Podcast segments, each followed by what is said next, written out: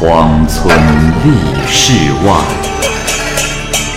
孤灯笑蓬莱。雁作人间雨，旷世岂了斋。鬼怪胡银娥，休当孤望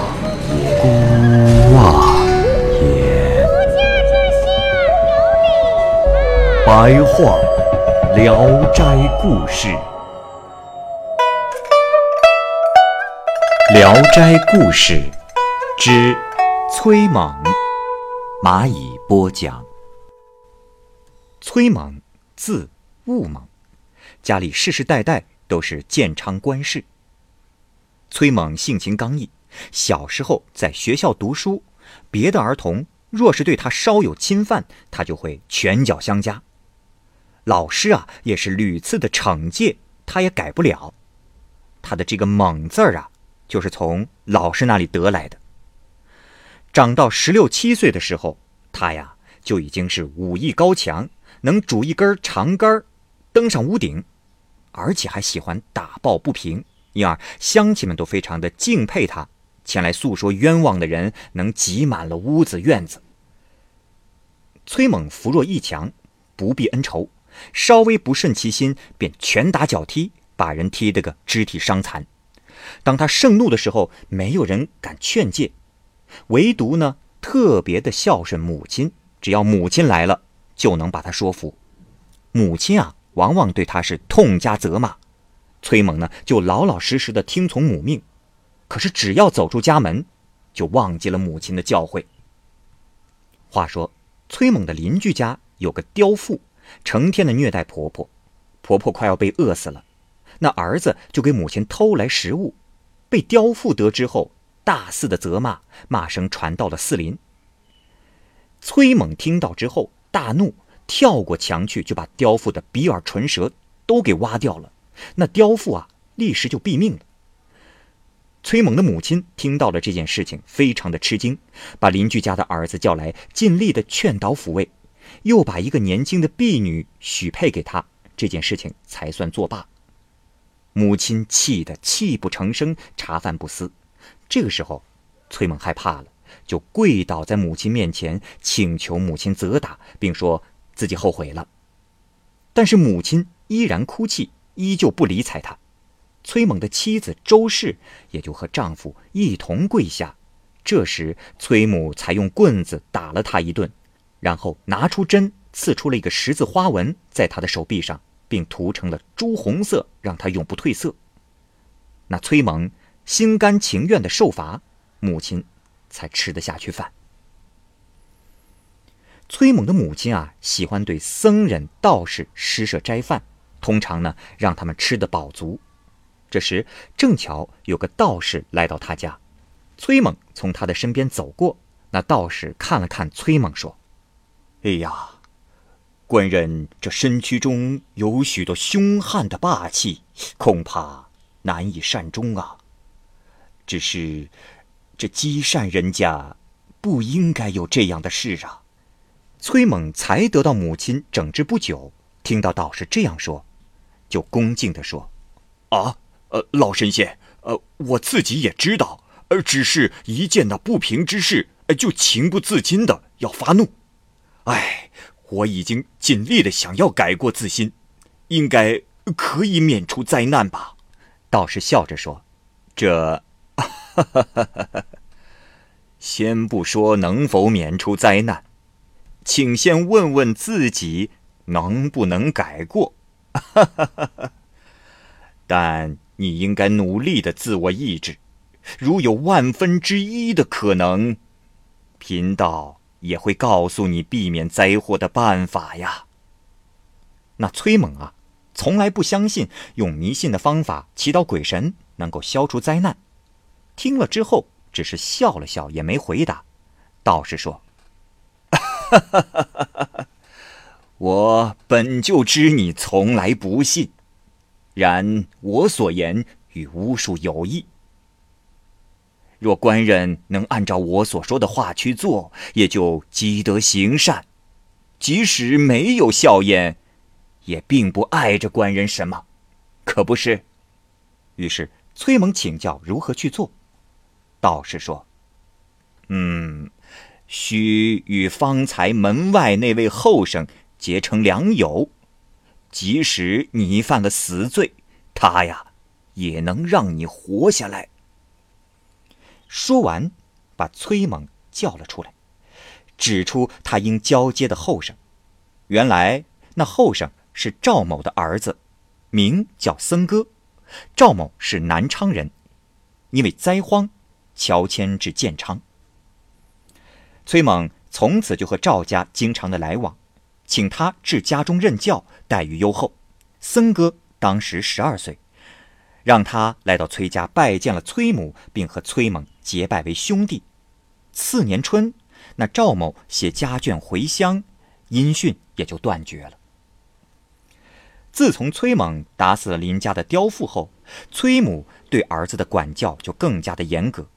再看到有来到家里申冤的，常常不让他们进门。这一天，崔母的弟弟去世，崔猛与母亲奔丧。在路上遇见了几个人，捆着一个男人，骂着、催促着让这个人快走，还不停的鞭打他。旁观者把路堵了个水泄不通，崔家的车子难以通行。于是崔猛就问是怎么回事，认识他的人就竞相前来说出事情的始末。原来，曾有一位大乡绅之子某甲，在村里横行霸道。他看到李绅的妻子有些姿色，就想夺过来。只是没有找到借口，于是某甲就派下人引李绅赌钱，借给李绅高息赌资，全令其用妻子为注，输光的钱再借出给他。李绅赌了一夜，就负债了数千钱，过了半年，连本带利就欠了某甲三十万钱。李绅无力偿还，某甲就指使众人带走了李绅之妻。李绅到某甲家门前诉哭，某甲大怒，把李绅吊在了树上，用棒子打，用刀割，逼他立下了无悔状。崔猛听到了这些，盛怒之下，立即准备车马前往动武。崔母打开车帘，喊道：“你给我回来！这是又要去闯祸呀！”崔猛才没办法去。吊唁归来，不说话也不吃饭，一个人独自端坐，两眼发呆，好像是在生谁的气。妻子问他，他也不回答。到了晚上，何一躺在床上，辗转难眠，直至天亮。第二天夜里仍然是这样，动不动就忽然打开门走出去，又忽然返回睡下，再三如此。妻子也不敢问，只得屏息着听他的动静。后来出去的时间较长，回来后关上门就睡着了。这天晚上，有人杀某甲鱼床，剖开了肚子，肠子也流了出来。李绅的妻子也光着身子死在了床下。官府怀疑是李绅干的，于是就把他抓了起来，多次施以暴行，就是脚踝骨外露，那李绅也不说一句话。一年之后。李绅酷刑难耐，屈打成招，被判处死刑。这时，崔猛的母亲去世，安葬完毕。崔猛对妻子说：“哎呀，娘子啊，事实上，那某甲的死和我有关，只是老母还在世，不能泄露。如今大事已毕，我犯下的罪，怎么能让别人去承担呢？娘子啊！”我，这又要去官府自首了。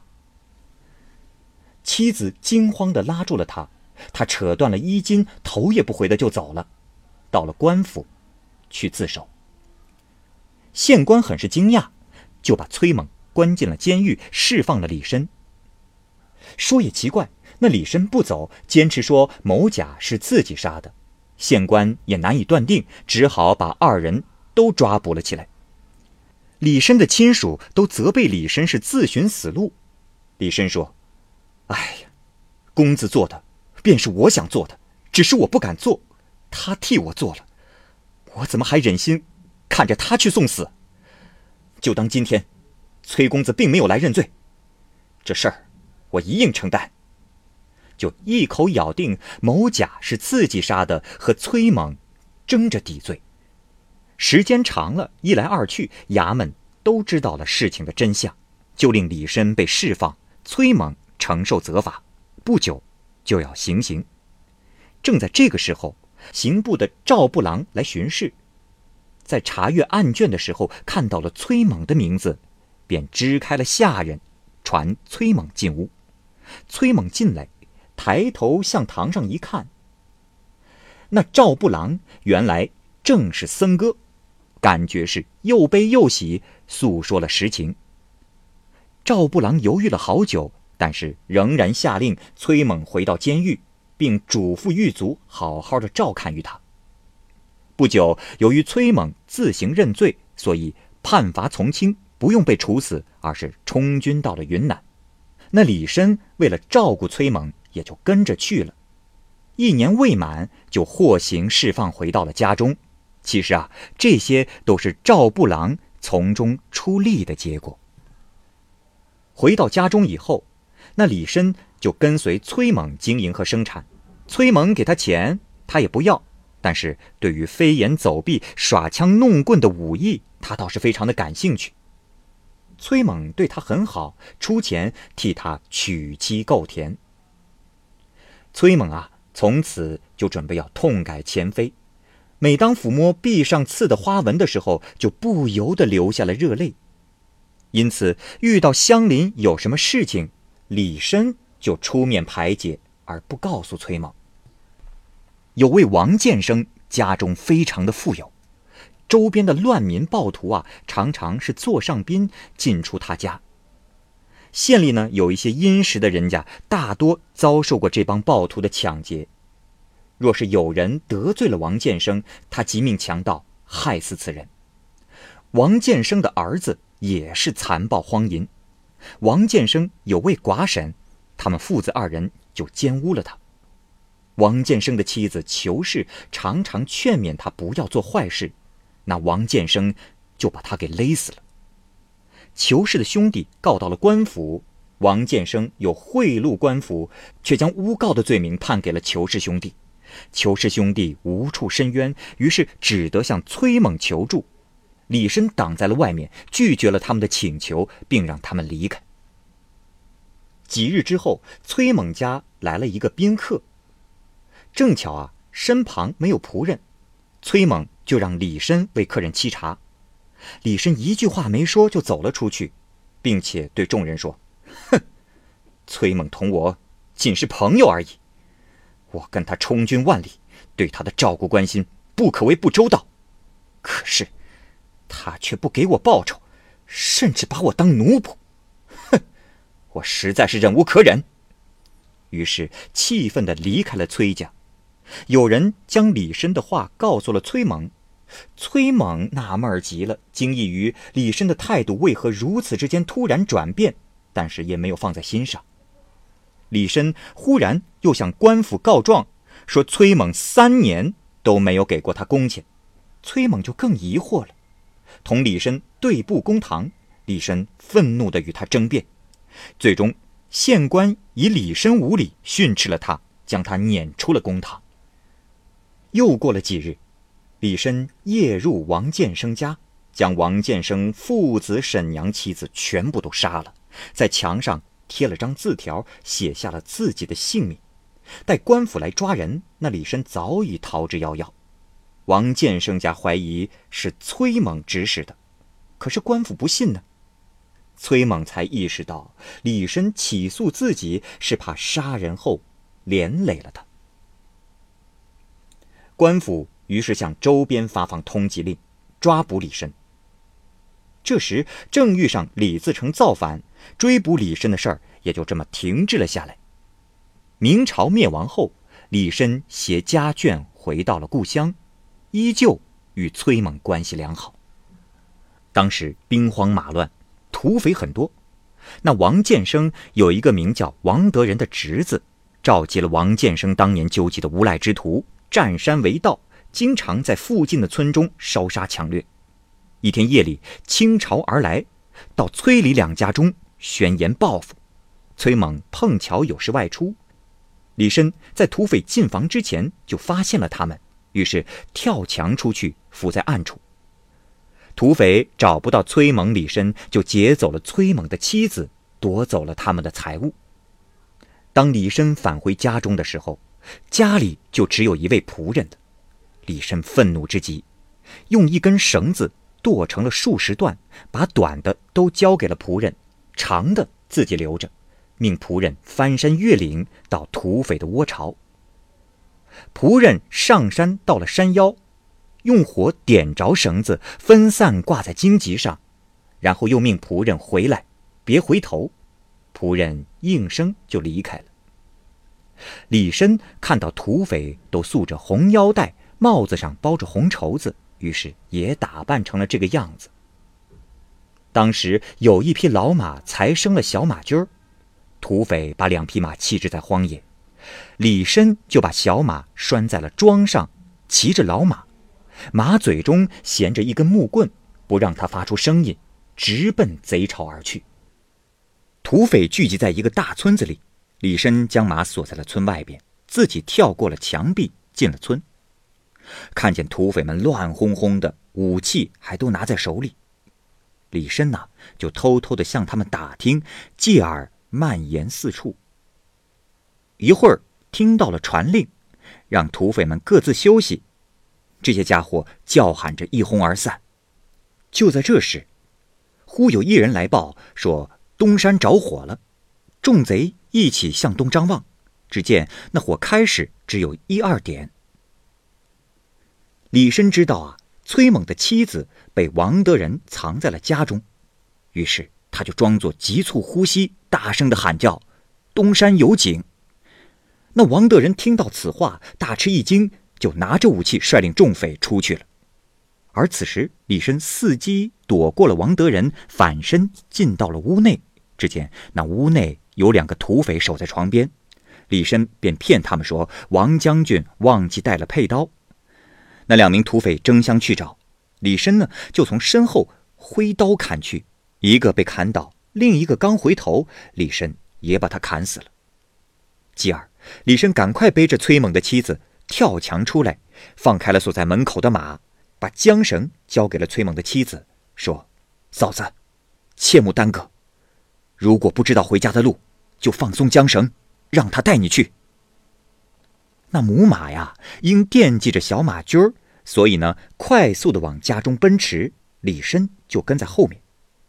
过了一个山口之后，李申点燃了随身携带的绳子，挂满了树枝，然后。就返回到了家中。第二天，崔猛回到家之后，得知了此事，认为是奇耻大辱，暴跳如雷，想单身匹马的去踏平贼巢。李申呢，这是劝阻了他，他就召集了村里的人共同的商议。那众人胆小，不敢响应。崔猛就一遍一遍的解释利害关系，这才有二十来人愿意去。但是啊，又没有武器。正巧在王德仁同族的家中啊，抓到了两名奸细。崔猛呢想把他们给杀了，但是李深这时阻止了他，下令让那二十个人都手持白木棍，排队站好，在众人面前将两个奸细的耳朵切了下来，再把他们给放了。众人抱怨说：“这……呃，我们这点队伍，呃，本来就怕土匪知道底细。”如今反倒把实际情况展现给了他们。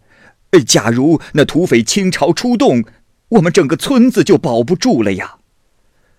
李深说：“哼，我正想让他们来呢。”继而把藏匿奸细的人杀了。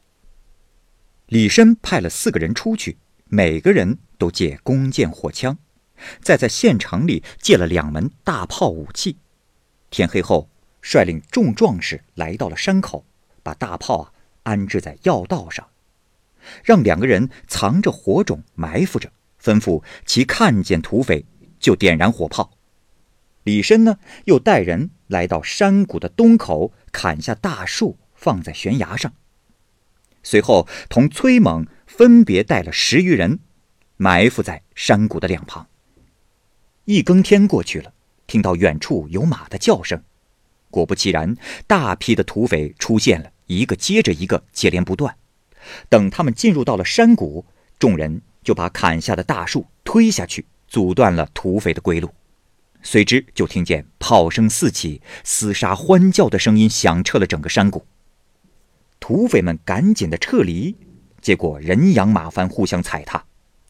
来到了山谷的东口，一个都出不去，就挤在一起。而设在山两边的火炮、弓箭一起夹攻，像疾风暴雨般。土匪们被打得头落腿折，横躺竖卧的狼狈不堪。最后，剩下了二十来个土匪下跪求饶。李深于是令人将他们抓住，捆绑押送回了原来的地方。他们乘胜直捣匪巢。守巢的土匪闻风而逃，李申等人缴获了贼巢中的武器物资，满载而归。崔猛大喜，询问李申其中的缘由。李申说：“啊，恩人是这样，在东方燃火，是因为担心土匪向西追赶；火绳短，是为了让火赶快的熄灭，恐怕敌人侦察到山上没人。在山谷口设长绳，因为谷口狭隘。”一人就可以守住，即使土匪追来，看见火也会害怕。小弟不才，这些都是一时冒险而想出来的下策。后来审问被俘的土匪，果然是追赶到了山谷口，后来看见了火光，于是很害怕，就退了下去。后来二十几个被俘的土匪都被他们割了鼻子、断了脚后放走了。从此，李申、崔猛等人。威名大振，远方和周边避难的人都来投靠他们。崔猛编成了三百多人的地方武装，土匪们再也不敢来侵犯他们，使得一方得到了安宁。